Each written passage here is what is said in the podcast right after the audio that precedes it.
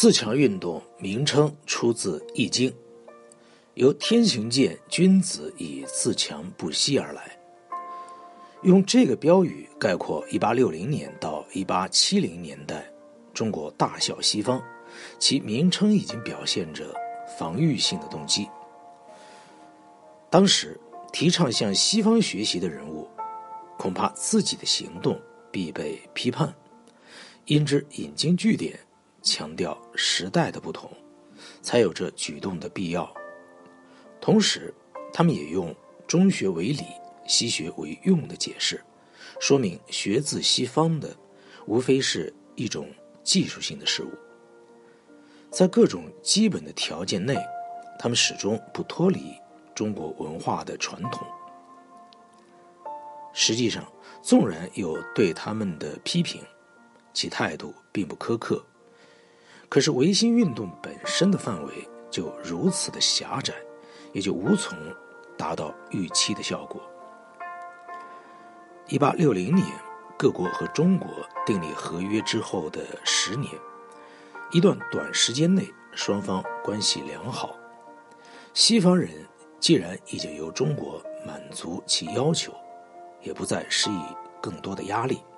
强硬派，比如额尔金及。巴夏里已经离开中国，一批新的外交人物，比如英国公使阿里国、美国公使普安臣和任中国总税务司的爱尔兰人赫德，都主张双方开诚善意相待。他们相信，如果予以适当的鼓励，中国为了本身的利益，也必将门户开放。同时，恭亲王为了议政，辅助幼年的皇帝同治，也觉得条约带来的天地无从规避。中国理应对条文真实的履行，不想妄想借机废除，再回复以前外夷进贡的局面。因为这种和谐的气氛，自强运动一时有了长足的进展。一八六一年。北京设立总理各国事务衙门，对待各国使节，管理因条约而产生的各种事务。与旧式的部院同时存在，又设通文馆，教授外国语言。不久，其他类似的学馆也开设于各通商口岸。辉登所著的《万国律例》于1864年译成中文，由总理衙门刊刻成书。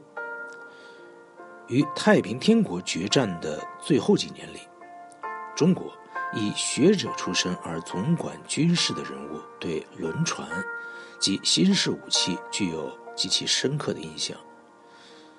所以，一到太平天国剿平，曾国藩、李鸿章和另外一个湘军领袖左宗棠都借着他们在各处为总督的地位，于南方大城市设立机器局。和造船厂，其器械由海外采购而来，也雇佣外国的技师。到一八七零年后，与欧洲各国关系再度恶化，这种举措并没有终止。轮船招商局设立于一八七二年，一群中国学童被派往美国留学。开平煤矿始于一八七六年，在天津附近。这期间。中国城市也开始有电讯的联络。有了这些活动，自强运动表示着一种意志简单的目的：中国希望借西方的科技以充实军事力量而已。改革者所需要的乃是轮船和枪炮，所以他们设立的是船坞和兵工厂。所有的改革也与其他部门隔离。以免妨碍旧有的法治规章，所训练的洋务人才预定为中国旧式官僚手下的技术助手，所以传统的教育制度不因之而变更，科举取士的程序也原封不动。